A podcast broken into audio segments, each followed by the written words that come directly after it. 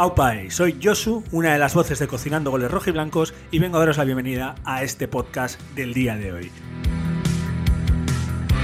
Como no, lo primero es lo primero y es agradecer tanto a los nuevos oyentes que os estáis sumando por primera vez por acercaros a un podcast que habla del Athletic para el Athletic, de nuestras aventuras y desventuras tanto en primera como con los cachorros y de todo lo relacionado con la clave rojiblanca. A todos aquellos que ya nos venís escuchando todas las semanas, también daros las gracias por seguirnos en redes, ya os la sabéis, en todas somos Cocinando Goles, por mandarnos emails a cocinandogoles.gmail.com y por escucharnos siempre tanto en Spotify, por dejarnos mensajes y me gustas en iBox, en Apple Podcast, por señales de humo, incluso por Morse. Estamos en todas partes, pero en todas es gracias a vosotros y gracias a una pasión que nos une a todos, que es el Athletic de Bilbao. Así que muy sencillo, nos atamos los cinturones, nos colocamos nuestras camisetas rojiblancas y comenzamos un día más en Cocinando Goles Rojiblancos, Datos y Fútbol con el Athletic.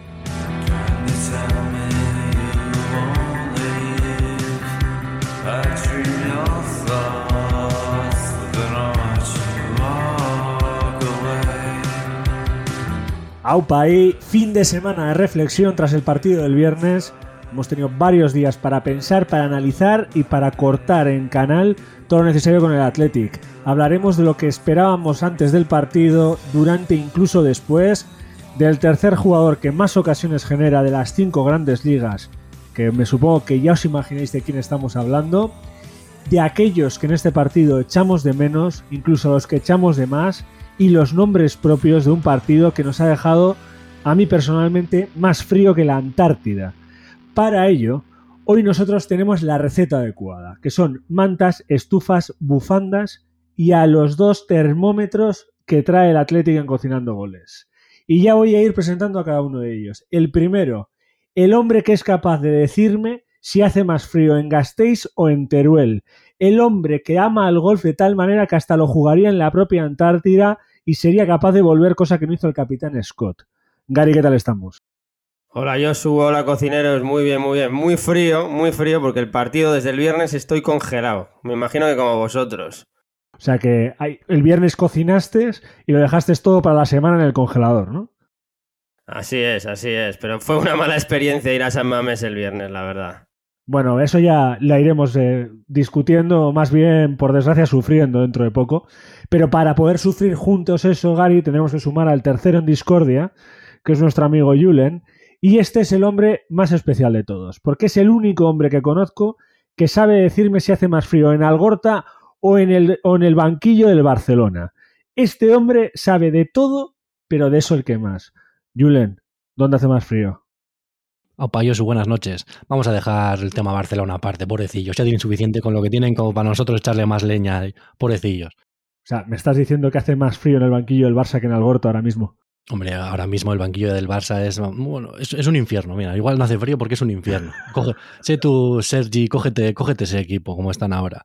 Que están, eh, pierden un par de partidos y ya empiezan a preocuparse por el descenso. Ha vuelto Xavi, alias el lamentable. ¿Y eso? ¿Cómo es eso de lamentable? Explícamelo, Gary, que yo no me conocía en, ese. En una declaración, me acuerdo, ¿no? En un derby contra el Madrid, en uno de estos clásicos. Es decir, el juego de. Pues con Mourinho, yo creo que era. El juego de Mourinho era lamentable o algo así. ya se me quedó eso ya. Y para mí es Xavi lamentable ya. O sea, que es la época del porqué, ¿no? De Mourinho. Sí, sí, eso. El porqué de Mourinho es lamentable de Xavi. Era gracioso o aquella época, la verdad, más que la de ahora. ¿Y, y tú, Julen, el, viernes a las 11 de la noche estabas como Mourinho aquel día. ¿Por qué? ¿Por qué? Pues sí, yo, no? Yo, no me merezco, yo no me merezco estos viernes, macho. Esto no puede ser, joder, qué, sufrimiento, qué mal, qué bajón. Yo iba con nosas con la ilusión que fui a San Mamés y ya desde el minuto 3 vi que esto no, iba a acabar bien. Lo que tú has dicho, vaya sábado de reflexión que hemos tenido y espero que hayan tenido también los jugadores del Athletic. Sí, horrible, la verdad. Hombre, al final cuando tienes dos días eh, a ver, al final, obviamente ninguno de nosotros, y cuando digo nosotros también digo a la gente que nos estáis escuchando, nos hemos tirado los dos días llorando la derrota al Atlético. A ver.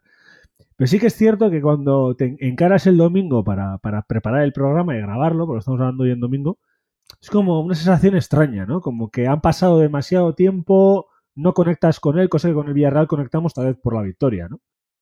Más que sensación extraña es quién me mandaría a mí crear un podcast para tener que hablar de este partido. Esa es la sensación. Que menos mal que el sábado vimos un poco el partido del derby de, Manchester que nos animó un poco y nos dijo, bueno, el fútbol es esto, el fútbol es otra cosa.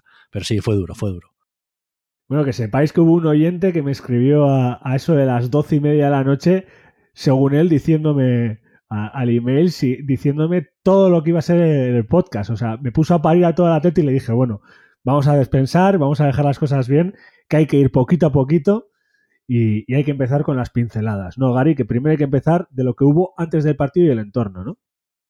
el entorno del Atlético, como dice Julen, siempre es bueno. El ir a San Mamés siempre vas con la ilusión. Eso que era un día un día de perros, ¿no? Sabíamos que iba a llover, pero íbamos con la ilusión, ¿no? Algunos hasta llevaban el bocadillo. Nosotros todavía no, aunque yo ya he aprendido. De pardillo ya no me pillan dos veces.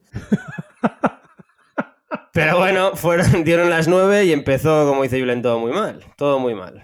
Bueno, eso ya, ya vamos a ir hablando de cómo empezó, pero yo, yo quería soltar las pinceladas, que las voy a soltar ahora. Y es que hay que decir que teníamos un rival que si haces la lotería o, juegas a, a, las apuestas de fútbol o lo que sea, no hubieras apostado por una derrota, ¿no? Hubiéramos apostado por otra cosa. ¿Y por qué lo digo? El Cádiz venía con solo una victoria en lo que llamamos de temporada, que fue en la jornada 5, y en los últimos siete partidos, tres derrotas y cuatro empates. Más el frío y la lluvia bilbaíno, que oye, que en teoría a nosotros nos tiene que beneficiar. y luego nos encontramos con otra cosa. Y no, te, os digo más. Yo pensaba que íbamos a empatar, porque tanto ellos como nosotros éramos los líderes del empate. Pero mi pregunta va para, para Julen, que era el hombre que tenía un pánico atroz a este partido por lo del año pasado. Julen, ¿tú te esperabas que esto iba a suceder o no? Pues ni en mis peores pesadillas. es que no me lo puedo creer. O sea, jamás hubiese dicho que perdíamos este partido. Era imposible perder este partido. Pero tonto soy porque tengo que pensar de qué equipo soy. Soy del Atleti. Si el Atleti juega bien contra los equipos buenos y fatal contra los equipos no tan buenos. ¿Y no creéis que este es uno de esos partidos en donde echas de menos a los que no están? Porque hubo bastantes bajas en el Athletic y no os dejo esa sensación antes del partido que ibas a echar de menos a algún jugador en concreto o si lo echasteis luego, claro. Pero antes del partido tenéis esa sensación. A mí antes del partido no. Visto el resultado, evidentemente sí, ¿no? Pero antes del partido yo no echaba de, menos a nadie. Veníamos de dos empates que sabíamos que eh, consiguiendo los tres puntos contra el Cádiz esos dos empates iban a ser muy buenos, muy buenos. La ilusión era tremenda, ¿no? El Atleti estaba jugando bien, había competido bien y ganando estos tres puntos nos metíamos en la pomada. Una desilusión total, una desilusión. ¿Achacarlo a los jugadores que no han estado? Bueno, antes del partido ya te digo que no, pero ya entraremos en debate porque evidentemente tuvo mucho que ver la derrota con los jugadores que no estuvieron. Como buen cocinero tenemos al pinche Gary ya cortando las cosas y te, va a tocar cocinar, así que sí, va a haber, debate que, que cortar. Eh, Julen, ¿tú echabas alguno de menos? Porque yo personalmente, para que os lo digáis los dos, un jugador que me hubiera gustado que hubiera estado el viernes hubiera sido Íñigo Martínez, pero bueno, cosas que pasan, o propio, iba a decir Vesga, pero no, Vesga no le eché de menos porque estuvo en el partido. Eh, Vivian, ¿no? No sé si tú, Julen, también tenías esa sensación de que te hubiera gustado que estuviera un jugador, o como Gary dice, eh, no, no tenías ningún problema con la alineación que se presentó. Ah, es lo que estáis diciendo. Al final, antes del partido, pues ¿por qué vas a echarles de menos? Por circunstancias unos no pueden jugar y otros, pues lo único, igual, lo de Núñez, que sí que todos tenemos claro que ahora mismo es el cuarto central y no está rodado y ahí pues sí que puedes pensar o dudar de, bueno, a ver si este no va a tener un buen partido o lo que sea, pero por todo lo demás, pues no confianza plena en, el planteamiento de Marcelino y en los propios jugadores. Pero ya es lo que decís, luego el, el balón hecho a rodar y empiezas a echar de menos hasta Duriz. Es curioso, ¿no? Que, bueno, curioso ya directamente es lo que nos vamos a esperar. Es que ninguno de nosotros hemos hablado de que hubo un cambio en propuesta táctica ni nada, porque no nos lo esperábamos el cambio y tampoco lo hubo, ¿no? Jugaron los que tuvieron que jugar por las bajas, pero era lo esperado, ¿no? O sea, el planteamiento era el de siempre hasta el minuto 6. Sí, bueno, uno, un cambio sí que hubo, que es el de Sancet por Raúl, que no es propiciado por ningún tipo de baja. Es el único cambio que, podemos decir que Marcelino quiso hacer un movimiento con sus jugadores. ¿Qué crees que quería proponer? Obviamente, por, desgracia, Gary, ni tú ni yo estamos en la cabeza de Marcelino, o por suerte, que a veces será duro. ¿Qué crees que. ¿Qué razón estaba detrás de, que Sancet estuviera ahí? ¿O qué, cuál crees que es? Yo creo que entiendo que, que, a Raúl le viene bien estos descansos y que a Sancet le viene bien ir cogiendo más minutos y más presencia. Venía un equipo, como has dicho tú, que no metió un gol ni en el arco iris, que llevaba sin ganar desde la jornada 5. Eh, todo pintaba muy bien. Meterle esa velocidad de Sancet entre líneas, pues podía generar muchas ocasiones en la cabeza de Marcelino, supongo. De ahí que entrase Sancet Sí, el tema de Sánchez era eso, intentar buscar juego entre líneas. Tienes claro, o yo creo que todo el mundo teníamos bastante claro, que el, que el Cádiz iba a jugar bastante atrás y lo más cerrado que posible. Y en eso Oñán obviamente va a ayudar mucho al equipo y para que no sea solo Muniain, digamos, el que, el que ejerza esa labor para em, crear huecos y para crear posibles em, pases de gol o ocasiones claras de gol, que luego al final no las generaron, pero bueno, yo el planteamiento de Marcelino al final lo entiendo Pasa que luego no te ha salido, es lo, típico. Visto los cojones macho. Claro, bueno, eh, y como bien dicen, nunca juegas solo, ¿no? Porque si jugaras solo, pues todos los planteamientos funcionarían. Yo creo que Marcelino quería que Sancet Julen fuera nuestro Bernardo Silva como en el derby de Manchester. Sí, sí, ya, podría ser, ya firmaba, aunque sea la mitad, la mitad de Bernardo Silva, ya firmaba yo, pero no, de momento no. Que sepáis todos vosotros que yo les propuse a Gary y a Julen que hablábamos del partido de Manchester, pero me dijeron que no, que habíamos venido a hablar del Athletic, así que tuve que echar atrás todo el guion, ¿eh? pero no pasa nada. Vamos a hablar del Athletic. Y bueno, vino el gol, ¿no? Al final, a ti a mí que nos gusta el boxeo y los deportes de contacto, como dice Tyson, cuando recibes la primera leña, pues ya el guion no sirve para nada. Y después de recibir la primera leña, os tengo que preguntar dos cosas. Pero, ¿cómo sentisteis el gol y cómo me lo describiríais? Pues un jarra, una jarra de agua fría, vamos, porque además venía precedido de otra oportunidad bastante clara de ellos y pues no te lo esperas. Yo ya te digo, yo me esperaba un Athletic dominante, un Athletic protagonista y de repente en el minuto 5 ya me veo 0-1. Pues fue horrible. Ya yo y, también eso lo sintió San Mamés cuando entró el gol, aunque también es verdad, hay que decir que antes de ya que sacarse otra vez el Athletic, toda la afición se puso a animar bastante y eso fue, fue bonito y se agradece, pero vamos, no, no, sirvió para mucho, la verdad. ¿Y tú, Gary, tus ojos cómo vieron el gol? ¿Cómo me lo describirías si yo no hubiera estado en San Mamés? A mí no me preocupó el gol del, Cádiz en el minuto 5. Teníamos 90 minutos para, volver a para meternos en el partido, para remontar el partido, para jugar bien el partido. El gol, el gol me parece un error de los centrales, eh, pero muy subsanable un error en el que sale Yeray, Yeray ocupa mal el espacio y hace que Leuque tenga que bascular bastante y luego por suerte le cae al jugador del Cádiz que la mete. Sí que influye un poquito la suerte, pero está mal achicado por parte de los dos centrales en el primer gol. Pero como te digo, teníamos muchísimo tiempo, a mí no me preocupó para nada. De hecho, dije, mira, el partido va a estar más abierto, mucho. Cuando hablas de subsanable, Gary, ¿en qué aspecto crees que es subsanable ese gol? Subsanable me refería que si vamos 0-1 perdiendo, que tenemos tiempo suficiente para remontar el, partido. El gol es un error claro para mí defensivo y punto. ¿Y cómo se puede solucionar ese error defensivo? ¿O es simplemente un error de concentración? No, no creo que sea un error de concentración, pues que les pillaron desprevenidos. Y creo que Geray, el, el delantero, creo que es el Choco Lozano, lo hace muy bien sacando a Geray de la defensa. Tras un rebote le llega a otro de los delanteros del Cádiz y y, simplemente cruza el balón perfecto con un rebote incluido, creo recordar. El problema es ese, ¿eh? que fue un rebote de, creo que le da Geray el balón sin querer y eso, le hace un sombrero perfecto, no sé si a Núñez o a quién es, y le llega al, al, del Cádiz que luego se la cede al que mete gol. O sea, fue muy mala suerte, la verdad, pero es lo que hay. Sí, pero si te fijas, Julen, Geray cuando le da está como a 15 metros de la frontal del área. Quiero decir, le han hecho salir, ¿no? Muy bien jugado por el Cádiz, pero le han hecho salir demasiado a Geray. Yo solo digo que a mí, y os lo voy a hacer, os lo voy a decir así de claro, y os lo digo también a los oyentes, a mí me generó dos preguntas el gol. Y una fue nuestra defensa y otra fue nuestro ataque. Yo en ese momento hice track y pensé y dije, hemos recibido goles en los últimos cuatro partidos y los últimos tres los hemos empezado perdiendo. ¿Creéis que hay algo detrás? ¿Que es casualidad? ¿Que estamos perdiendo ese flow?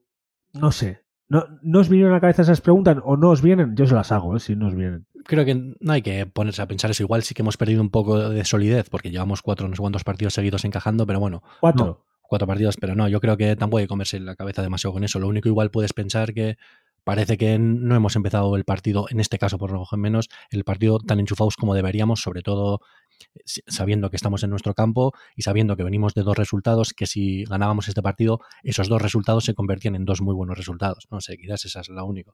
Pues un poco de, de, con la adrenalina más subida hay que salir al campo o algo. Y no creéis, y tal vez creéis, no sé, yo os lo pregunto, que igual es rizar el rizo por mi parte. Ese pareja de centrales que llevaba un año casi sin jugar juntos o meses sin jugar juntos, ese cambio última hora de la entrada de Vesga, que al final fue última hora por problemas estomacales de vencedor, que el equipo entró un poquito descolocado al campo y que no había esa confianza, tal vez, o simple y llanamente les pillaron frío, no lo sé. Yo sí que creo que ese tipo de cambios afectan, obviamente, a un once inicial y vi más nervioso al Athletic, o tal vez quise ver más nervioso al Athletic de lo habitual. Hombre, claro que afectan, pero en los últimos cuatro partidos que nos han metido gol, creo que no hemos repetido alineación en la defensa. O sea, que hemos cambiado esos cuatro defensas en los últimos cuatro partidos, ya sea de posición o de nombres, ¿no? Evidentemente, como dices tú, eh, la entrada de Vesga a última hora, pues también descoloca no solo a los aficionados, sino al entrenador y a los propios jugadores. Cuando haces más de cuatro cambios de tu alineación titular, el equipo se tiene que resentir. Ahora, ¿se tiene que resentir tanto como para perder en San Mamés contra el Cádiz? Esa es la pregunta. Dos únicas derrotas del año, además, en San Mamés. Yo sí que te la contesto, obviamente te diría que no, que no se tendría que resentir. No debería, no debería, pero con el Rayo pasó lo mismo, más de cuatro cambios en la decisión titular y también perdimos. Si no me equivoco, y corregirme si me equivoco, en este caso cambios en la alineación titular hubo tres. Pero bueno, sí, estamos en la misma. Y, además las tres en el centro, ¿no? Pues que estamos hablando de Sancet, estamos hablando de Vesga y de, y los dos centrales, para mí también. No, pero Geray fue titular, ¿no? En el partido contra la Real. O estás hablando de, que ya. del modelo, ¿no? Vale. Sí, eso es, en general. En general no me, no me parece Geray titular en estos momentos. Coincide, coincide esas derrotas con las bajas o cuando no ha jugado Vivian, que hay que ponerlo en valor, ¿no? Cuando no está este chico, la verdad que el equipo se resiente más. Hay un dato que se dio el día del, del español, y es que Vivian, todos los partidos que ha jugado, no los ha perdido. Exacto. Contra el Rayo no jugó y el otro día tampoco jugó. También considero que son datos, a mí no sé qué opina Julen, circunstanciales. Hombre, a ver, sí, pero hay que admitir que si tres de tus jugadores más importantes o que en mejor forma están, que son los dos centrales, y con me pongo a Íñigo y a Vivian, y para mí una y vencedor, justo no te juegan en ese partido, pues sí que el equipo algo lo tiene que notar. O sea, pasa que eh, los suplentes o los que salen eh, por ellos tienen que dar las suficientes garantías para que el equipo no caiga demasiado, pero yo creo por lo visto ayer el equipo sí se vio muy perjudicado. Y esas garantías hay que dárselas a los compañeros, ¿no, Julian? Que eso es lo más difícil, ¿no? Que tu compañero se fíe de que tú mismo vas a dar eso, ¿no? En el campo. Una cosa es hablar y, luego... Porque hay miedo siempre. Y tampoco, tampoco perdona, eh, no creértelo tú demasiado, porque eh, creo que todos estamos de acuerdo es que Núñez no fue el único, ¿eh? pero cometió errores muy graves que nos podían haber costado más de un gol. Núñez está en un momento de forma malo, es que no podemos obviarlo eso. Yo creo que él tiene que hacer autocrítica y, no sé, pues salir más enchufado o estar más en, más en concentración o hacer solo las cosas que sabe él que no va a cometer errores, como es él puede ser anticipándose eh, al corte a, sus, a su par o hacer pases em, más sencillos, pases de apoyo y no volverse loco pues intentando subir el balón o intentándolo regatear al delantero que ya vimos que le salió muy mal. Bueno, eh, eso, no el regate al delantero no, ¿verdad, Gary? Pero en muchas cosas tiene pinta de que Cervera, como sabía que iba a jugar Núñez, provocó que Núñez fuera el hombre Beckenbauer, ¿no? Sí, como decimos en otras veces, como hizo, hizo el Atlético contra la Real, pues en este caso hizo el Cádiz contra, contra el Atleti les flotaron a los centrales, pero de forma descarada. Es decir, no tuvimos centro del campo. Todos los balones que sacábamos desde atrás los sacaban Núñez y Geray. Que en algunas ocasiones Núñez y Geray arriesgaron demasiado, sí, pero muchas veces achacamos a Núñez, en este caso los regates que hizo, que no tiene que hacerlos, pero el centro del campo no le daba ni una salida en ningún momento. Que no quiero decir que, bueno, al final tienes que dar un patadón, pues lo tienes que dar, ¿no? Y, se lió demasiado. pero un, Sí, dime, sí, perdona. No, pero errores así como el de Núñez, que no le excuso, eh, son propicios muchas veces porque no tiene apoyos del resto de jugadores.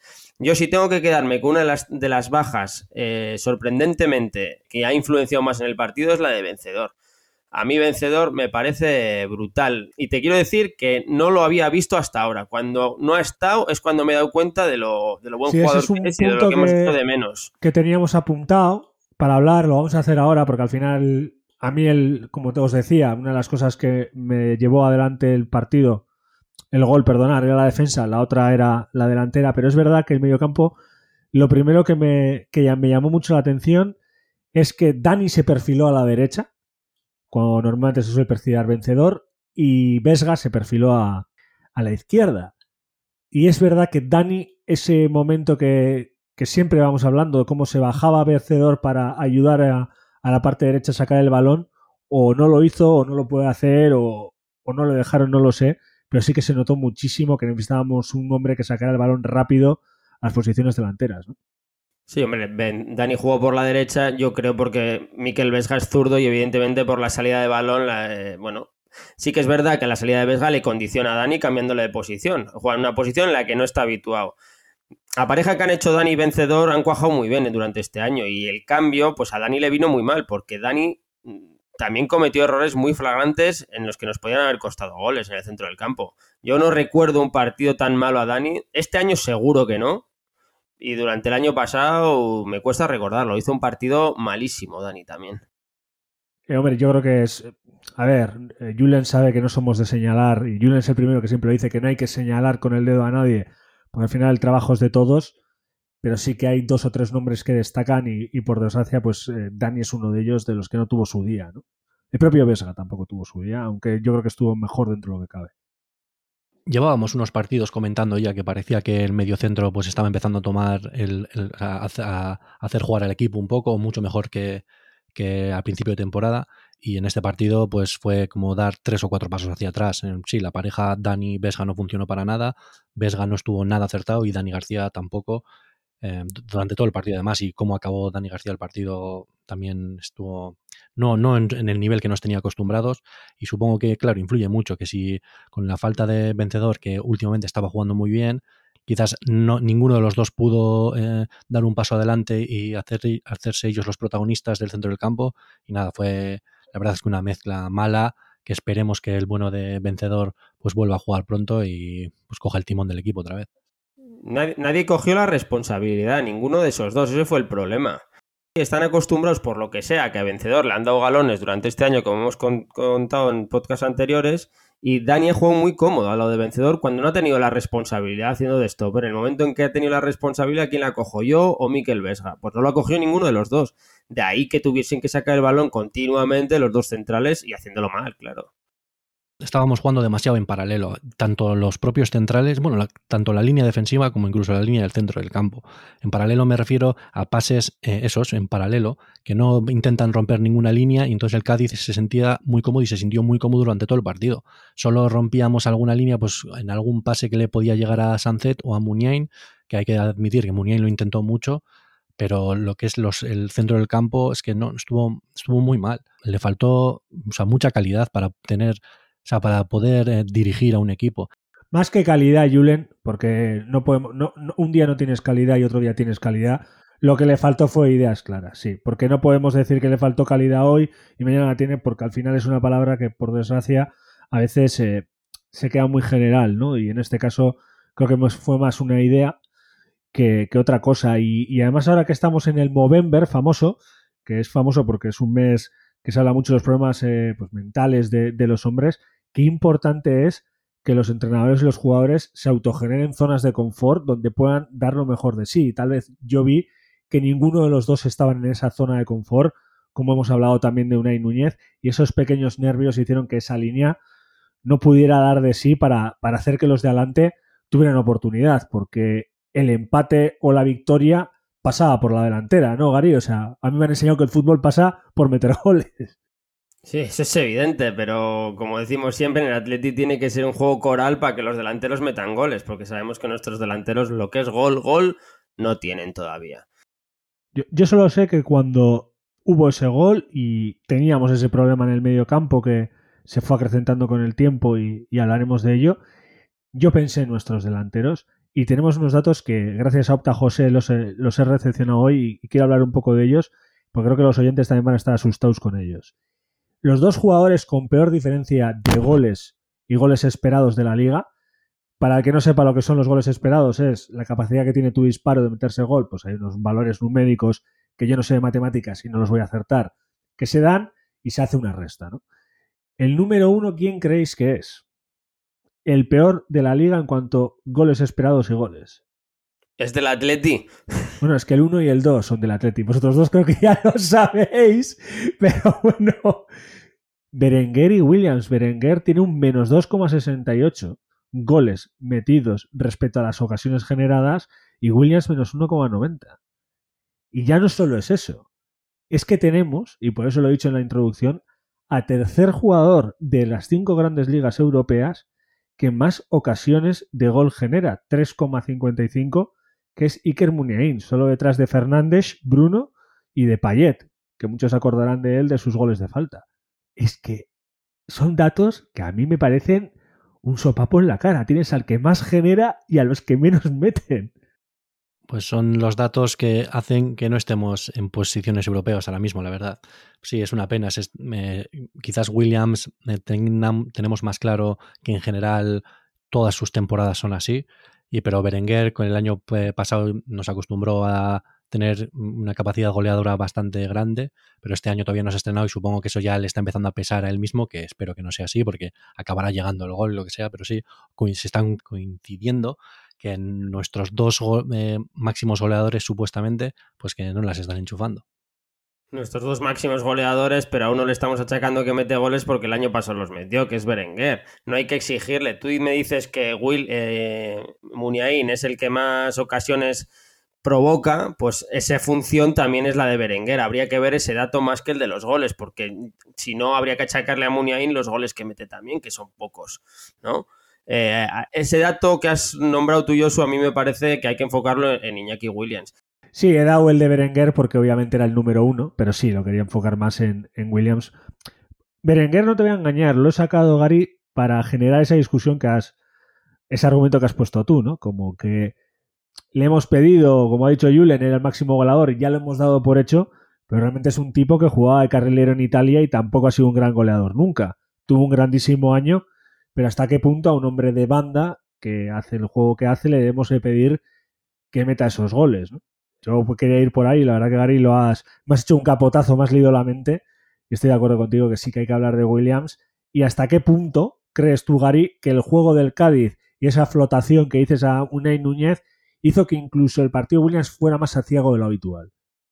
Sí, porque el, el, Cádiz jugó muy cerquita entre ellos. Del delantero a la defensa había como 30 metros como mucho. Entonces eso hace que los espacios se reduzcan muchísimo, ¿no? Si tú pones a, centrales experimentados, como puede ser Juan Cala, pegadito a Williams todo el rato, y que el centro del campo le estén apoyando totalmente, como hace en otras ocasiones el Atleti, pues esta vez nos comimos la tostada y nos lo hizo el Cádiz, ¿no? Hace que Williams quede inoperante, ¿no? Y como sabemos que en San Mamés juega peor que fuera, pues aún más. se juntaron todas las casuísticas en las que Williams juega mal y evidentemente jugó mal este partido. Hay otras veces que decimos que calla banda, que lucha, que en este partido la verdad que no se le vio nada de lo bueno que es Williams. A ver, es que no es solo que jugasen muy juntos, jugaban muy juntos, muy atrás y también que el Athletic, ¿cuántos eh, recordáis algún contragolpe, por ejemplo, en la primera parte? No, porque los dos disparos de Sunset no fueron de Por eso, de eso es de lo que se nutre sobre todo Williams, de pues jugadas así, de jugar al espacio, pues contragolpes, siempre jugando la carrera, pero es que el, Cádiz hizo que eso no existiese. Entonces Williams, digamos, de su manera de jugar es que no, no iba a aparecer apenas, y eso es lo que pasó. Ya, pero entonces eh, no es mejor no sacarle directamente, Julen, porque el Atlético tuvo el 70% de posesión. Ya sabíamos que iba a ser así el juego, ¿no? Pues sí, quizás sea, o eh, de vez en cuando hacerlo, pero claro, eh, supongo que realmente, aunque lo sepas, nunca estás seguro de que eso vaya a ser así, o aunque sea así, pues tú te, crees que tu equipo es capaz de contrarrestar esa manera de jugar de tu equipo de rival y por eso aún así confías en, en, tu delantero titular que todo el mundo sabemos que es Williams. Pero sí, quizás en partidos como estos, pues Marcelino se pueda llegar a plantear en otras ocasiones, pues quizás eh, que Williams parta desde el banquillo, por ejemplo. Pues yo te voy a mover una pieza, Gary, a lo que has dicho. Y te voy a decir por qué. Yo creo que Williams sea necesario en el partido del viernes porque los dos defensas centrales que teníamos eran dos defensas centrales que, por suerte o por desgracia, abusan o tiran mucho del balón largo. O porque nos flotaron como nos flotaron, o porque de por sí es lo que hay, aunque Núñez, como hemos dicho antes, medio en broma, se crea Beckenbauer. Creo que él esperaba que pasara esa flotación y por eso sacó también a Williams para que corriera. Ojo, igual me estoy tirando aquí una que me vais a decir todos los que me escucháis y, vosotros que me estoy tirándola. Pero yo creo que estaba pensado a propósito el que Williams estuviera ahí. Pensaba a propósito, no lo sé, porque estaba claro que Williams va a ser titular en los 38 partidos que tenemos, ¿no? Pero eh, un balón largo, como dices tú, no es lo mismo lanzado por Unai Núñez o Geray que lanzado por Íñigo Martínez, ¿no? Es que eso es verdad, ¿eh? No es, no es broma para nada, ¿eh? Eso es, eso es una realidad, ¿eh? Muchas veces decimos que Williams corre al espacio, pero muchas veces les tiran unas piedras al espacio que cógelas, remátalas y hace una jugada, ¿no? No es lo mismo que se la tire Íñigo Martínez, vuelvo a decirlo, que se lo tire Unai Núñez o Geray. ¿Sabéis quién fue el jugador del Athletic que mejor puso los balones largos? Y balón largo, no centros, ¿eh? Balones largos. Yo te puedo decir un nombre. Sí, sí, por favor, y luego os lo digo yo. En Mamés se vio claramente que el que mejor toca el balón o el que mejor lo tocó en ese partido fue Íñigo Lecue. Pues ahí está Gary, 6 de 8. Correcto, has acertado. Lo comentamos pues durante el partido. la estadística, ¿eh? Que se le notaba, se le nota que esté en un estado de forma absoluto, que cualquier balón que toca se ve capaz de hacer cualquier cosa, es que se le nota. Eh, es curioso que estábamos hablando de cómo, y ya vamos a ir cerrando esta construcción, porque al final hay que, hay que ir cerrándolo, cómo la construcción defensiva de Atleti tendía a esos balones largos, porque ellos nos, al final, pues Unai Núñez y, y Geray. Geray tiene confianza en ese balón largo, pero no dieron esos balones largos en condiciones. Y siendo ellos los que llevaban el balón, como fuera Lecuel que al final descargaba, ¿no? A mí, a mí, me impactó mucho y he visto los datos hoy y, me ha impactado mucho más. 6 de 8. Sí, sí, en Semamés se vio que Leque está de flechita para arriba, ¿no? Como solemos decirle, se, está, está crecido, todo lo que intenta le sale, la pena es que el equipo no le acompañó. Sí que es verdad que siendo lateral no vas a ser nunca, a no ser que seas el del Liverpool, no vas a ser nunca predominante o determinante en el partido, ¿no? ¿Y tú crees, Gary, que hubo, no voy a decir la palabra abuso, ¿eh? Pero que esos 6 de 8 balones largos que puso Leque tienen que ver porque no tenía ese medio centro, como decíais antes, para reforzar ese argumento que decíais. Posiblemente, posiblemente, no había caído, pero posiblemente. Sí que es verdad que todos los balones largos que mete son en su misma banda, son a Berenguer o a Iñaki Williams cayendo, ¿no? O Sancet, que tuvo mucho movimiento en la primera parte entre líneas ahí. Pero sí que es verdad que el no tener a vencedor, pues es que se notó mucho, se notó mucho por lo que hemos estado comentando de la disposición de táctica del mm, Cádiz eh, durante el partido, es que incitaba a, dar esos balones en largo porque el Atlético no era capaz de generar por dentro. Entonces es normal que lo hagan. ya te digo, Leque, pues sintiéndose protagonista o sintiéndose en ese estado de forma que decimos que estaba muy bien, pues se ve capaz de hacerlo, que no todo le salió bien, pero bueno, por lo menos lo intenta. Pero bueno, lo veías, lo ves como Gary, que puede ser que sea posible que también la falta de un vencedor a su lado Sí, pues es a lo que vengo. Como no somos capaces de generar por dentro, pues hay que buscar soluciones. Y quizás eh, fue el el que dio un paso adelante y decir, pues voy a intentar yo de esta manera. Pero tampoco surtió demasiado efecto. Aunque bueno, en la segunda parte se mejoró un poco. En la segunda parte ahora vamos a entrar, Julen. Porque primero hay que hablar del final de la primera y es de la sensación que tuvisteis. Porque todo esto que estábamos hablando hasta ahora, por suerte o por desgracia, fue un patrón que empezó en la primera parte y continuó en la segunda, al que hablaremos ahora. ¿Cómo acabasteis la primera parte? ¿Con qué sensación? Qué optimismo, qué rondaba por vuestras cabezas. Pues que los 15 minutos de descanso sí me van a hacer eternos. Después de lo que acaba de ver, me esperaba que la segunda partida iba a ser igual y encima sin bocadillo. Esto no puede ser. ¿Y tú, Ari, qué te rondaba por la cabeza? Yo, yo, era optimista, pero era optimista desde el minuto 5 en el que nos metieron un gol. Lo que pasa que me di cuenta en el descanso, viendo un poco los sistemas tácticos, que Álvaro Cervera es el Marcelino de Hacendado, pero, pero, pero, un, pero un buen entrenador también, en el que tiene el mismo sistema que Marcelino. Es la horma del zapato de Marcelino, ¿sabes? Y juega igual que Marcelino. Con peores jugadores, entiendo yo que es el Cádiz, pero es que es igual que Marcelino, igual, el mismo. Algún día deberíamos hacer un podcast, no sé que la afición también opine, de hablar cómo está volviendo el 4-4-2 o tal vez nunca abandonado el 4-4-2 el fútbol, ¿no? Tanto 4-3-2-1, 4-27, 27-21, lo que inventó Lillo, el 4-3-3, el, los 5 y al final en cierta forma, el 4-4-2 no muere. Es algo curioso. ¿eh? No, pero es incluso es el peor sistema que le viene al Atleti, enfrentarte contra equipos que le jueguen 4-4-2, porque hace que sus jugadores estén más estáticos al final. Si tú te encuentras, porque al final estás emparejado con el mismo, tú, tus jugadores siempre van a estar, sobre todo las bandas, van a estar más estáticas. Porque siempre es una referencia para, para cubrir al final. Es más difícil generar esas ventajas, yo creo. Sí, porque al final estás, no hay, o sea, por ejemplo, si tú juegas con eh, dos delanteros y ellos tienen tres centrales, pues los centrales tienen esa ventaja, viceversa, tal, si entiendo lo que queréis decir.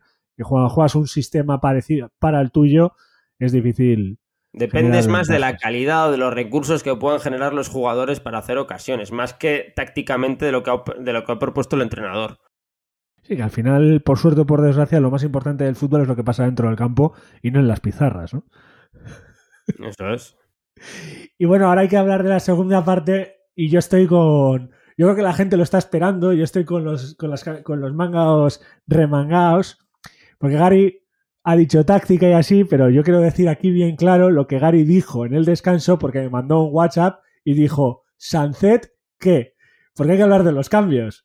Y uno de los cambios que entró, obviamente, aunque no fue en el descanso, porque en descanso entró eh, Nico Williams, fue Raúl.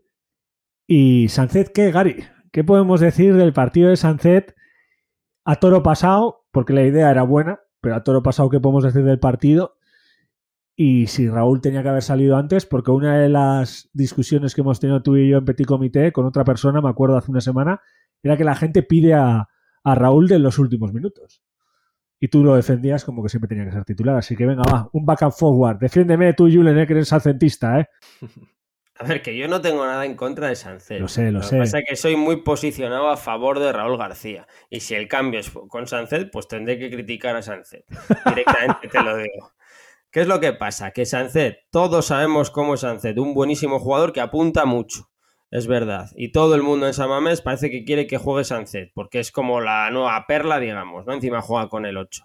Lo que pasa es que Sancet es jugador de momentos. Cuando le das momentos largos, para mí se atranca, se atranca demasiado todavía. Siempre le sobra un toque. Le estuve viendo, me estuve fijando cuando jugó en el medio, en el centro del campo, perdón, en, de media punta, antes de que le retrasasen y hacía movimientos de lado a lado continuos, de lado a lado continuos, ofreciéndose, cayéndose. Hacía muchos movimientos, pero útiles hacía pocos. Raúl García es la, la inversa, hace pocos movimientos, pero los que hace los hace útiles. E igual eso se aprende, eso se tiene que aprender en el fútbol, pero para mí Sancet todavía le queda muchísimo para aprender. Sí, lo que dirían en el baloncesto, Julen, el IQ baloncentístico. bueno, sí, a ver, eh, sí, estoy de acuerdo que todavía le falta para ser el jugador que todos esperamos que sea, pero sí, yo creo que no se le puede criticar que no lo intente. El otro día se ofrecía lo que dice Miquel mucho, intentaba hacer cosas, pero realmente apenas le salían bien. Pero, también eso em, era también por parte de todo el equipo, ya te digo que el Cádiz no nos dejaba apenas hacer nada. Pero de todos modos, a mí cuando salió Raúl García, tampoco vi tanta diferencia. Sí en el juego, y Raúl García no le voy a quitar el mérito de que ganó varias eh, jugadas eh, de estas por alto que caían al, jugador de banda y eso nos creaba ventajas, pero es que el partido en general del Athletic durante todo el partido fue malo. Y lo que dices, ya no solo el cambio de Raúl cuando entró Raúl, pero creo que o sea, cuando jugó en esos minutos de centro del campo sí que sí que ahí estuvo mal, no, no influyó en nada en el partido, en mi opinión. Yo eso lo iba a utilizar como un argumento a favor para decir que el tío es versátil, pero ya me lo habéis destrozado. O sea que no lo puedo utilizar. Yo su ten claro que Sánchez de medio centro no puede jugar porque le sobra un toque. Eh, eh, cuando tiene que orientar o cambiar el balón, siempre le sobra un toque. Hace, como controles distorsionados. Algo que me di cuenta, Gary, y ahí te voy a dar la razón, y, y lo hablé ayer viendo el partido con Julen del Manchester City y del United. Julen dijo eh, mira cómo mete la uña de Bruin, ¿no? Y es verdad que desde la televisión se vio que tuvo dos o tres. Obviamente hay que estar ahí, yo nunca he estado ahí y, él está ahí porque es muy bueno. Pero sí que es verdad que tuvo dos o tres que creo que podía haber disparado y no disparó. También lo vuelvo a repetir, ¿eh? yo no estoy en esa piel y tú desde fuera crees que puede disparar, igual no puede. ¿eh? Pero sí, como ese toque de más, estoy de acuerdo contigo. Sí, pero yo ya no me refiero a que dispare. Si es el único que tira a gol, creo. Si me pone, estoy recordando y solo tiro él. No, no, sí, sí, él. Y sus movimientos son muy visuales. O sea, es una persona que no sé si es porque es grande o porque es, pero la verdad que es muy plástico de ver. O sea, te das cuenta que está en el campo y, los movimientos que hace. Sí, pero es lo que te digo, yo le pido un poquito más y si no me va a dar ese poco más, de momento prefiero un jugador que conozco, que sé que lo va a dar todo, aunque sea durante 60 minutos. Aunque te abro un abanico aquí que se me ocurrió durante cuando estuve viendo el partido, porque a Sánchez la verdad que yo también lo quiero ver en el campo. ¿No os parece que Raúl García podría entrar ya de medio centro? Lo hemos comentado alguna vez y yo ya que he visto a Sánchez, ¿por qué no ver a Raúl García? Es que yo creo que cuando hizo el cambio estuvo. A, yo creo que pensaba que le iba a sacar de medio centro a Raúl García en el, en el partido contra el Cádiz, ¿eh? Yo no, pero porque no le veo a Raúl. Tampoco tengo mucha idea, no sé engañar. Eh, yo siendo analista no suelo funcionar muy bien. Pero no veo a Raúl para hacer ese ida y vuelta. Porque a Raúl le necesitamos adelante. En un partido como el de ayer que no había ida y vuelta. Por eso mismo le quería más adelante para que estuviera más cerca del gol. Creo que nunca lo vamos a ver, ¿eh? pero yo me sorprende que nunca se le haya probado. Es que más en derrota, en perdiendo, creo que es más necesario que esté cerca del área que, que esté en el, eh, más lejos, Julen. Porque va a hacer más daño él cerca del área que Sancet. En el partido de ayer, en concreto. Si me hablamos de otro partido, pues posiblemente no lo sé. ¿Qué cojones? No tengo ni idea. En ese sentido de que a Raúl le necesitamos dentro del área, en ese sentido es verdad. Pero bueno, era por proponer algo diferente como se propuso con Sancet uno ahí atrás. Está muy bien. Y seguramente que si Marcelino nos está escuchando, que seguramente lo estará igual, dice, ostras, qué buena idea. O no, o ya lo ha pensado. Que sería increíble poder preguntarle esas cosas. Pero sí, a mí la verdad que me sorprendió que a Sancet ahí porque la verdad que no teníamos medio campo, ¿no? Porque no había en el banquillo nadie, Zarraga también estaba lesionado, Vencedor también, y era la única opción, ¿no? Hombre, opciones siempre hay. Y si tú, el entrenador, es el que mejor conoce a sus jugadores, ¿no? Siempre puedes cambiar el sistema. Ya sabemos que Marcino no cambia, pero ¿para qué vas a poner a, a Sanced, retrasarte unos metros cuando sabemos o, o ha demostrado que ahí se pierde, de momento ahí se pierde? Pues opciones siempre hay. Por eso, para eso está el entrenador. Y si has hecho esos cambios todo lo más posible y has acabado perdiendo el partido, pues hay que decir que Marcelino, pues oye, pues no funcionó con los cambios, ¿no? No, no vamos a decirle todo a los jugadores. No, no, obviamente, pero también creo que, no es responsable del, del resultado. ¿eh? No, ni mucho menos, hombre. O sea, que también es, verdad que le pedimos, pero no, no le veo el cambio. Y quiero un poco preguntar al, hombre Ojeo, Gary, a ver qué, qué, nos dice a ti y a mí, que somos los que tenemos que aprender de él, de Nico Chu de Nico Serrano, ¿no? Mira que el otro se llama Williams, Williams Jr., igual, se, igual se va a cambiar el nombre a Nico II, macho. Bueno, yo creo que mm, Almia, eso no hemos comentado. Se veía claramente que iba a salir eh, Nico Williams ya desde el principio de la segunda parte porque estaba calentando antes de terminar la primera y estaba durante todo el descanso calentando. Y yo pues confiaba en que, mira, a ver si nos da algo más de profundidad, a ver si nos da algo de meneo ahí adelante. Y sí que tuvo alguna ocasión de irse de su par y entrar, centrar y así, pero no, no surtió demasiado efecto. Pero luego el cambio de Nico Serrano sí que parece que se tiene, tiene bastante, lo que venimos comentando, tiene bastante en mente siempre la portería, que solo tuvo una oportunidad de gol, que fue un centre que le empaló con la zurda y la sacó el portero. Pero me parece que es alguien que está bien que poco a poco vaya cogiendo minutos y se vaya haciendo cada vez más importante en el equipo. Ojalá, ojalá, Julen, pero yo la verdad que jugadores como estos he visto bastantes debutar en el Atleti ya, ¿eh? Sinceramente. Ojalá, ojalá lo que digáis, pero... Fran Yeste. No, jugadores que han pasado desapercibidos. Yo quería poner uno grande ahí que ha hecho bueno para Atleti, pero no. no. Me te, recuerdo a Queche, al del Mirandés, que no me acuerdo cómo se llama, que no me recuerdo, perdona, a Íñigo Vicente, eh, no se parecen. han pasado muchos así. Pero ten en cuenta, es un jugador de 18 años, eh, sobre todo. Que sí, que sí, es su debut en Primera División. Si, si yo soy el primero que quiero que empiecen a salir este tipo de jugadores. Igual este que lo veo con, otros ojos a día de hoy con esta derrota, ¿no? Pero. yo creo que tiene que ver eso. Que el contexto, obviamente, el de ayer no era el más adecuado. Porque yo os iba a preguntar eso. Eh, hablábamos, Gary ha soltado antes la bala de que no era el mejor contexto para Williams primero el partido, para ser titular. Y aunque tú, Julian, has dicho que se veía venir que entrara Nico, igual no era el contexto tampoco para un Nico Williams para destacar, ¿no? Aunque sí que podría meter baza, pero no lo sé, ¿qué veis vosotros? Yo personalmente creo que no era el mejor contexto para él, para destacar. Pero a ver, mm, todos tenemos claro quiénes son los jugadores de Marcelino.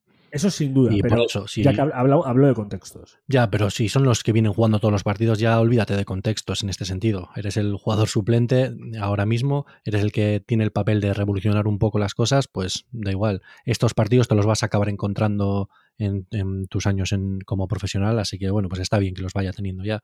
Julen, ¿me estás queriendo decir que Marcelino vale para guionista las películas de Marvel? no, hombre, joder, tampoco es eso. Que no es que se haya montado una película aquí, una historia del No, no, Marcelino, pero no lo que digo es que siempre igual, porque las películas de Marvel son todas iguales. Para todos aquellos que les gusta Marvel, me llamo Yosu. Ah, pero yo creo que está bien. O sea, son los jugadores de Marcelino, son los soldados de Marcelino, y, y a mí me parece bien que vayan saliendo y que vayan teniendo experiencia. Bueno, pues vamos a ir pasando al marmitaco, eh, que parece que hemos cerrado con el tema del contexto. Y en el fondo creo que hay pocas cosas más que, que podamos ir, ir hablando ¿no? De- del partido, que al final fue, pues eso, perezoso para ver, duro para, para jugar seguramente y, un resultado muy duro. Y yo para el marmitaco, Gary, quiero proponer a un jugador, que creo que es clave para entender por qué nos, mantu- nos mantuvimos vivos. ¿Qué te parece que, que proponga Simón? Me parece perfecto porque para mí fue el que nos tuvo, nos sostuvo en el partido, vamos, no tengo ninguna duda. Para mí también es el marmitaco de la semana, ¿eh? Unai Simón.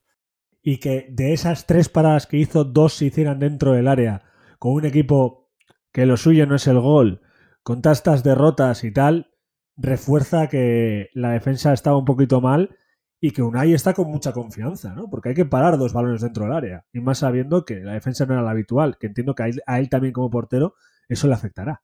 Unai este año se ha hecho pro- profesional del fútbol, realmente. O sea, es que es- yo este año creo que ha dado un paso adelante total y es un jugador de primer nivel en estos momentos. A nivel Europa, me refiero, ¿eh? Son el típico portero que sale hoy en día, porteros muy altos, porteros de gran envergadura, ágiles, buenos con los pies, portero 3.0, como le quieras llamar, y ese rol lo ha cogido perfectamente Unai Simón. Ya no, no, no veremos esos porteros chapurritos ya que son muy ágiles, ya, ya no. Es Unai Simón va a ser nuestro portero, espero que para mucho tiempo, la verdad. Portero que da puntos, aunque esta vez sus paradas no hayan servido, solo han servido para no perder por goleada. Posiblemente sea la, la única línea de la única línea del equipo que, necesita que la línea de adelante sea siempre la misma, ¿no? O sea, un portero, si tiene dos centrales que siempre son los mismos, le viene lujísimo, ¿no? Porque al final tiene que comunicarse un montón con ellos. Y estos cambios seguramente pues, lo que os decía, ¿no? Que para mí es lo que le da un plus para ser marmitaco, que le afectará más que a otros que haya cambios en el equipo. Le afectó menos en este caso. Eh, a ver, el portero siempre es el que ve el, el partido, es el último, el que mejor ve el partido, el que mejor posición tiene, ¿no? El que ve a todos sus jugadores, al que ve cómo se mueven sus compañeros, ¿no? Sí que es verdad que le influye el que sus dos eh, secuaces o sus dos centrales, pues no sean los de siempre. En ese, en ese sentido, pues Unai Simón se vino arriba y paró todo lo parable, todos los fallos los corrigió.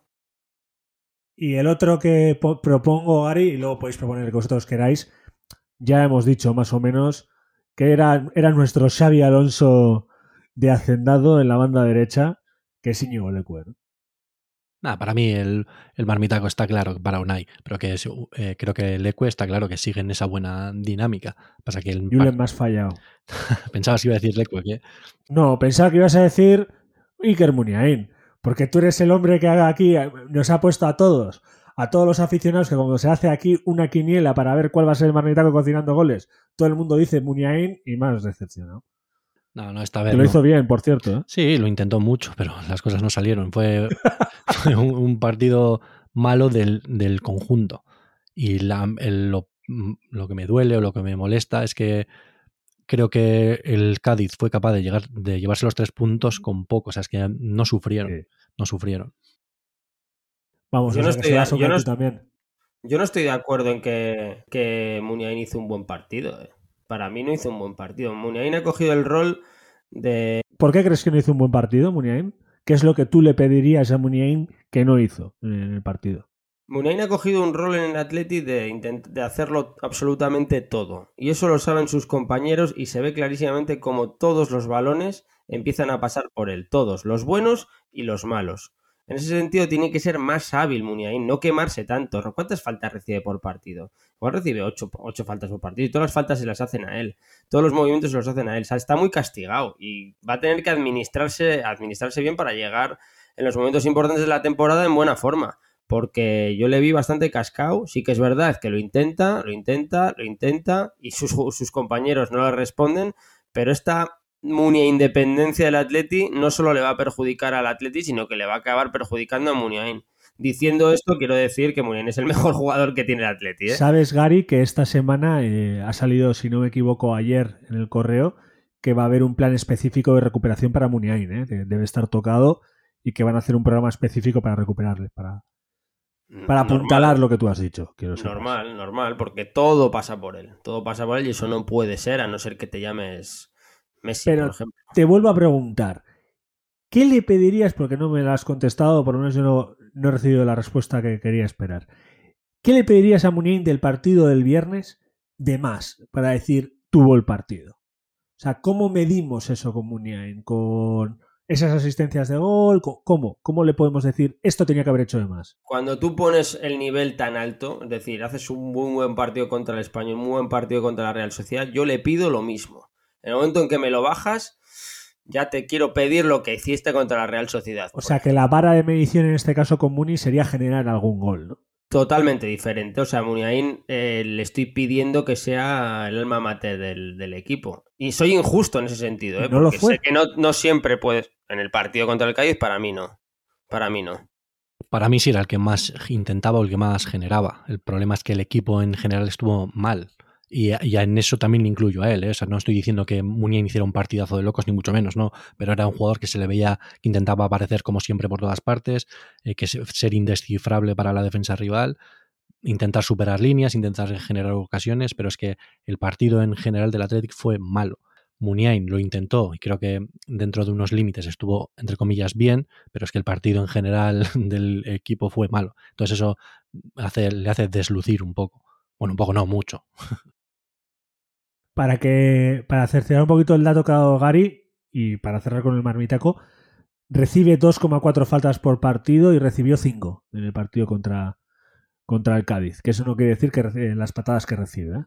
También para dejarlo claro. Para que tengas el dato, Gary. Ahí te lo dejo. Sí, sí, es que dio esa sensación en el campo al final. Una independencia, lo que os digo. Bueno, o sea que hacemos la asamblea de Majaras, como decía Cortatu. Se lo damos a Unai, ¿no?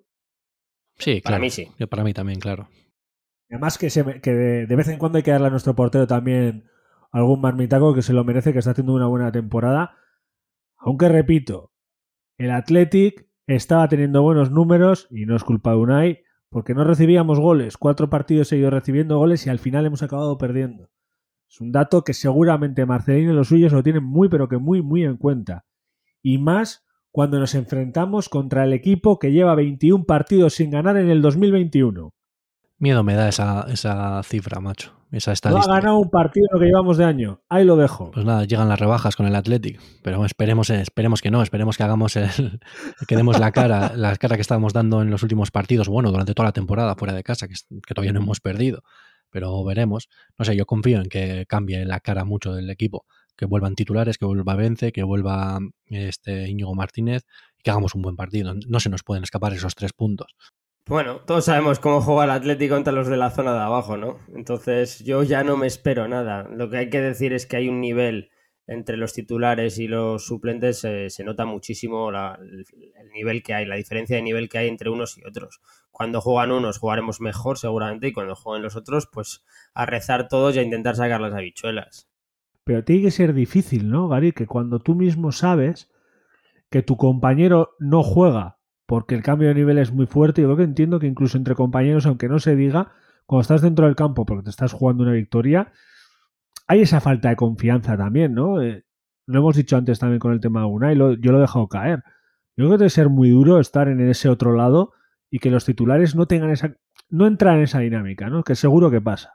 A este no le paso porque no juega mucho y porque no es tan bueno como el que juega. Que, que te ríes, Julen, pero yo creo que incluso en primera división sucede. Yo entiendo que eso no es así del todo, ¿no? Eso vamos, viven con ellos, entrenan con ellos, pero sí que es verdad que tú sabes cuando estás en una plantilla quién es bueno y quién es peor. Eso lo sabes seguro. Sabes a quién se las puedes dar y voy a hacer el, el, esfuerzo de hacer 10 metros porque sé que me la va a devolver bien y a quién se la voy a dar y no voy a hacer ese esfuerzo porque no me la va a dar.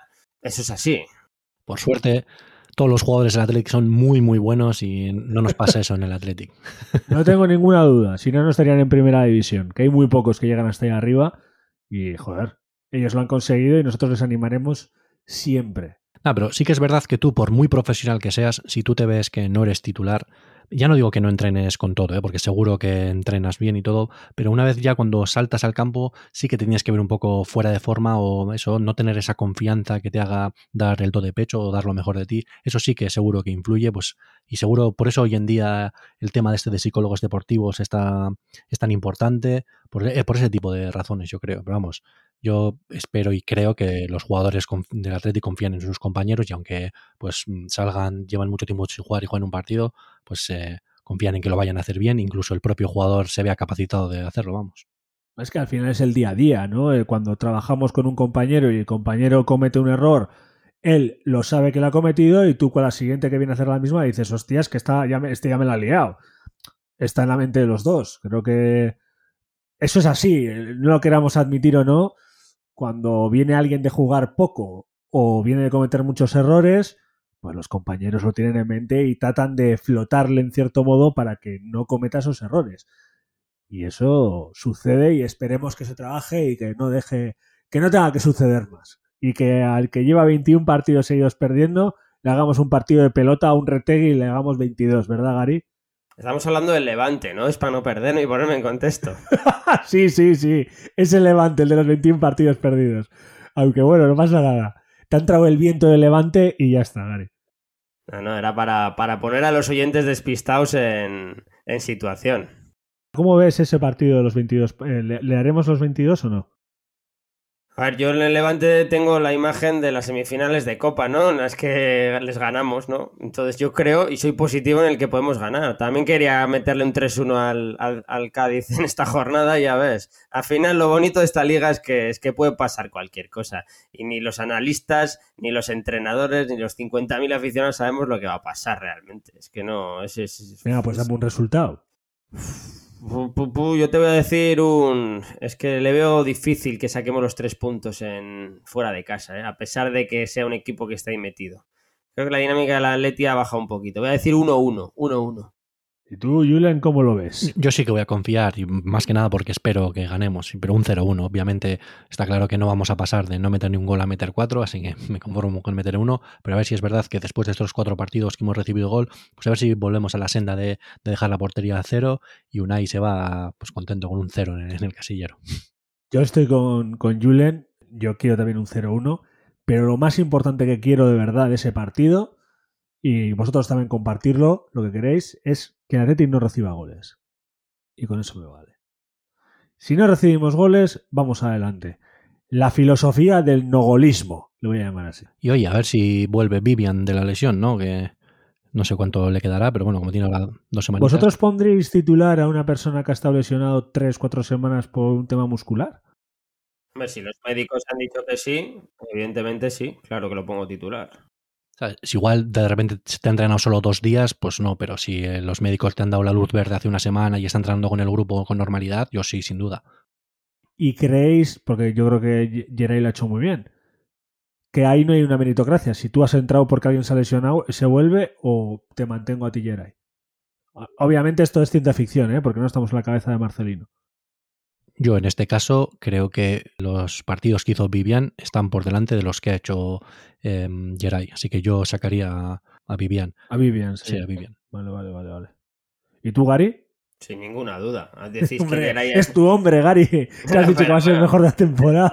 De decís que Geray ha hecho buenos partidos. El del Cádiz, ¿no? Cometió es. un error a la altura del de Núñez también. O sea, y la verdad, no recuerdo ahora mismo un error garrafal de Vivian, ¿eh? Claro que lo pienso.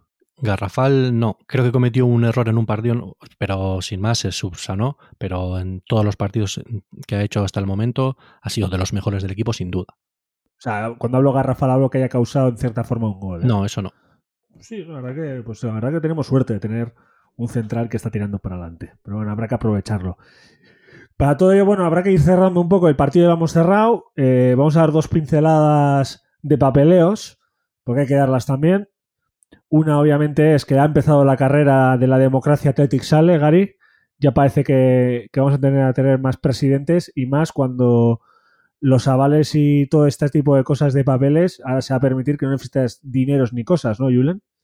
Eso es, eh, han hecho una nueva enmienda a la ley de presupuestos que permitirá a los clubes deportivos de la Liga Santander, que son Osasuna, eh, Athletic Club, eh, Real Madrid y Fútbol Club Barcelona, que las, las, candidaturas que quieran presentarse a la presidencia de esos clubes no necesiten presentar los avales, que en el caso del Athletic es un 15% del presupuesto anual. Así que eso, pues imagino que eso hará que más planchas se quieran presentar a la candidatura o que vamos, que seguro que se va a presentar alguien. Así que pues eso creo que es más fácil, creo que ganamos todos o gana la democracia en este caso, así que esperemos que sea bueno. Y pierde Gary Julen, ¿sabes por qué? Puedes saber, sorpréndeme. Porque va a tener que explicarnos más cosas de papeleos y de asambleas y le vamos a volver loco. Pero, Julen, ¿en serio creéis que, es, que no tengas que presentar un aval es beneficioso para el Atleti que ganamos todos? Es decir, que sea un juguete ya el Atleti para cualquier presidente y que nos responda.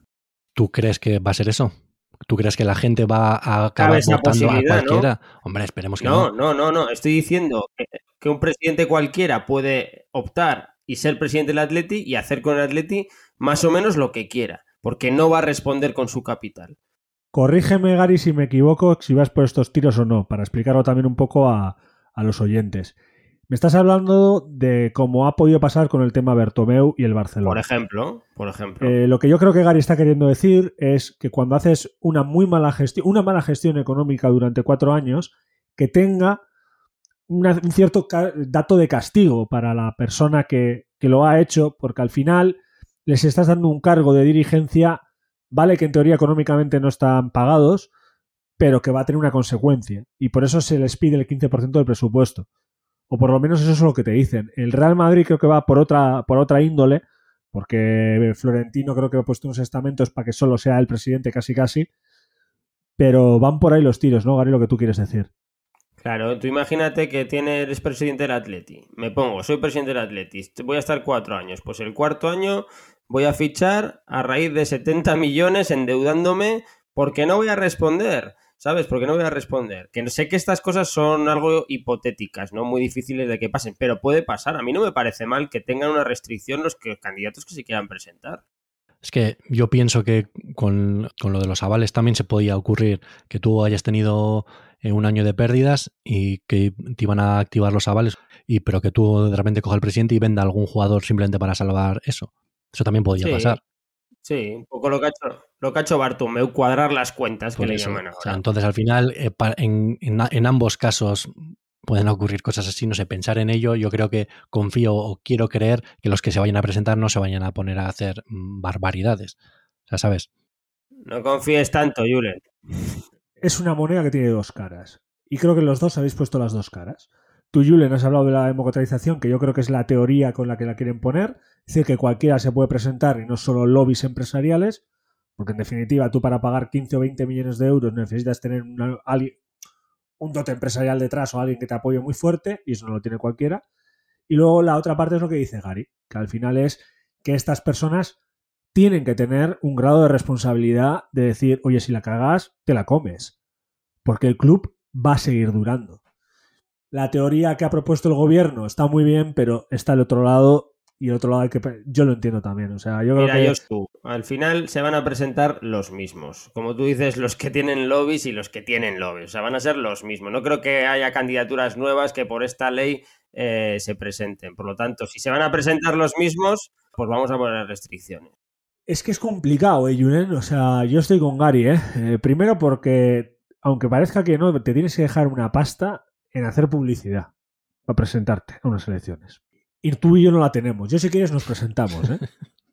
O sea, tú y yo nos presentamos, hacemos Gary como el tesorero del club, tú te pones de director deportivo y yo me pongo a hablar. O sea, no tengo un problema. De presidente no. Y nos robamos toda la pasta. Y Gary que haga las limpiezas posibles. Pero lo veo... Veo que, que es lo que dice Gary, que en cierta forma, de forma tapadita va a seguir siendo lo mismo. Bueno, no sé, yo de todos modos no creo que sea tan fácil eh, que eh, un, presidente que no haya tenido que presentar los avales pueda liarla de esa manera, pero bueno, también es verdad que en Barcelona se ha conseguido, así que bueno, esperemos aquí no pase. Yo creo que es el comienzo del fin de los clubs y que antes o después les van a obligar a ser sociedades anónimas deportivas. Eso sí. Pero bueno. Y al otro lado, Gary, algo que tú estuviste hablando en la última asamblea, que es el último punto del día para nosotros, pero el más importante porque habla de afición. Y es que hablamos de la grada animación y cómo que horas antes, durante pozas en varios bares, el colectivo de San Mamés Roa, formado por la gente que está en la grada de animación y, la grada de Ñigo Cavacas, está pidiendo que se vuelva a aceptar por lo menos que esté tirando adelante el tema de la grada de animación, ¿no? A ver, yo la grada de animación la veo importantísima. No sé cómo lo tienen que hacer, pero se tiene que hacer. Creo que los gaste abono, te pongo un ejemplo, los gaste abono les han puesto en la tribuna superior sur y se nota en esa tribuna el ambiente con esa gente joven animando. O sea, ya el Athletic tendría como dos fondos animando. Hacer una grada joven es vital para que el Atleti, para el futuro del Atleti, te diría directamente. Venga, Julen, el hombre democrático, el que está pegado a la realidad. ¿Cómo lo has vivido tú y, qué es lo que nos quieren proponer los de San Mamés Arroba? Eh, lo que han, hecho es, eh, lo que han estado haciendo y creo que lo van a hacer durante algún partido más, es eh, una recogida de, firmas para solicitar una asamblea extraordinaria de, de compromisarios. O sea, tú te tenías que dar tu firma con tu número de socio y tu fotocopia del DNI, me parece, y es eso. Y un año de, antigüedad, para que la gente... Ah, bueno, vale, y un año de antigüedad, eso no sabía, pero sí, vale. Y eso es lo que proponen, es eso, quieren hacer una asamblea eh, extraordinaria de compromisarios para que se vote lo de hacer la, la, grada de animación. Y os proponen dos puntos. Uno, que sea la grada de animación con la que eh, con la que se presentó este Lisegui, que bueno, ya se le echaron atrás, que es la de crear, no sé si eran 4.000 localidades de, de animación, digamos, o si no, la que proponen ellos, que es hacer todo el fondo sur, o sea, perdón, todo el fondo norte, que sea mezclando ahí, pues, Iñigo Camacas y Real Maya, la grada joven que han puesto ahora en el fondo sur y también los que están en fondo sur abajo, que no sé, que supuestamente ahí esos también son localidades de animación. Pues eso, quieren juntarla todo en todo ese fondo. Y lo que pretenden ellos me parece que es que sea eh, volviendo a hacer que todos los socios elijan localidad por orden de antigüedad. O sea, volver a, elegir cada socio su localidad en el estadio. Veremos qué pasa, ¿no? Al final son propuestas, somos un club y con los clubs los dueños son los socios, pues se pondrá encima de la mesa y nosotros, tres, lo contaremos en otro programa cocinando goles. ¿Qué os parece? Hasta rimado. No se me ocurre un plan mejor, Yosu. Oye, yo os voy a decir una cosa aquí para acabar ya el programa y si queréis me podéis llamar tonto, os lo dejo porque la verdad que es muy... Estaba viendo el partido el viernes y dije, yo creo que los de Gol y todos los canales de televisión ponen el micrófono de audio a la parte de la grada que más canta porque parece que está cantando todo el rato, pero ese no es San Mamés, ¿no? Oye, ¿vosotros os habéis dado, dado cuenta de ese dato o sigo yo el único lerdo que se ha dado cuenta de eso o me he dado cuenta muy tarde? Yo te digo que el otro día había más ambiente, ¿eh? Con esto del gasto de abono a repartido sonaba más que otros días. Pero no se sí. cuenta que siempre, que, parece Latinoamérica los partidos cuando los dan en Movistar de España. Siempre cantando, siempre cantando. En la noeta igual, con el partido. Lo que pasa es que se copian los cánticos de allí, claro, los cantan aquí. no, pero como que si estuviera cantando todo el campo, y estoy seguro que ayer en los 90 minutos no estuvo cantando todo el campo. No, claro que no. De hecho, Mikel dice que hubo buena animación, pero contra el Villarreal hubo mucha mejor animación, de hecho. Mucho más ambiente hubo se notó que estábamos perdiendo contra el Cádiz, vaya. Julen, que no. Si no va Miquel, no hay animación, porque él es la animación. Él es el que lleva la luz al Athletic. Digo yo que Iberdrola cobra más al Athletic por, por Miquel, porque es el mejor, y lo digo de verdad. Como también te lo digo por ti. Estoy repartiendo amor. ¿Qué os parece? ¿Ha colado o no? bueno, a ver, si no ha colado no pasa nada. Chicos, de verdad, para ir cerrando. Eh, algo más que queráis compartir, lo que sea. Pues nada, que esperemos que el Atlético coja la senda de la victoria otra vez, porque si no se nos va a hacer el año un poquito larguito, ¿eh? la verdad. yo sí que quiero comentar una cosa, es una tontería, pero a modo de apunte, yo ya digo que después del partido de ayer estaba de no quiero nada de Atlético, o sea, no quiero oírles ni hablar, no quiero leer nada sobre el Atlético, yo ahora mismo solo quiero comer y llorar en mi habitación. Pero no, eh, me, he puesto a ver la entrevista post partido, la rueda de prensa post partido de Marcelino y por lo menos me parece que ve el mismo partido que yo. Él dijo, mira, casi lo primero que tengo que hacer es pedir, pedir perdón a la afición por la imagen que hemos dado.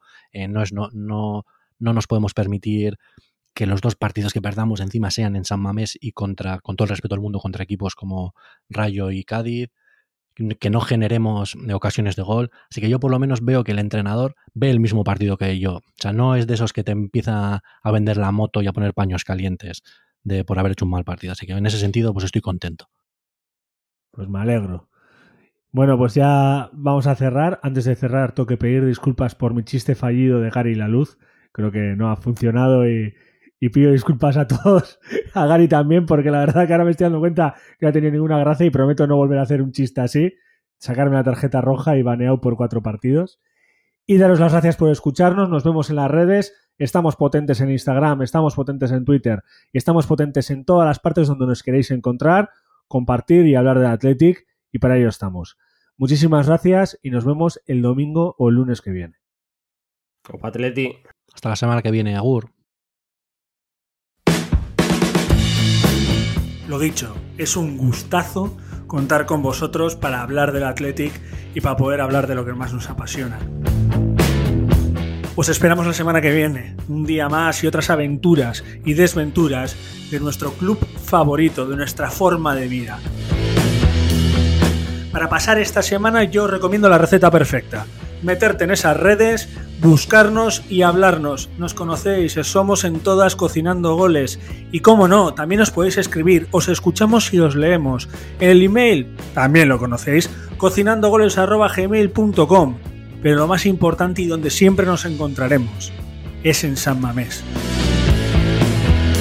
Así que chicos, hasta la semana que viene y sigamos animando al Atlético.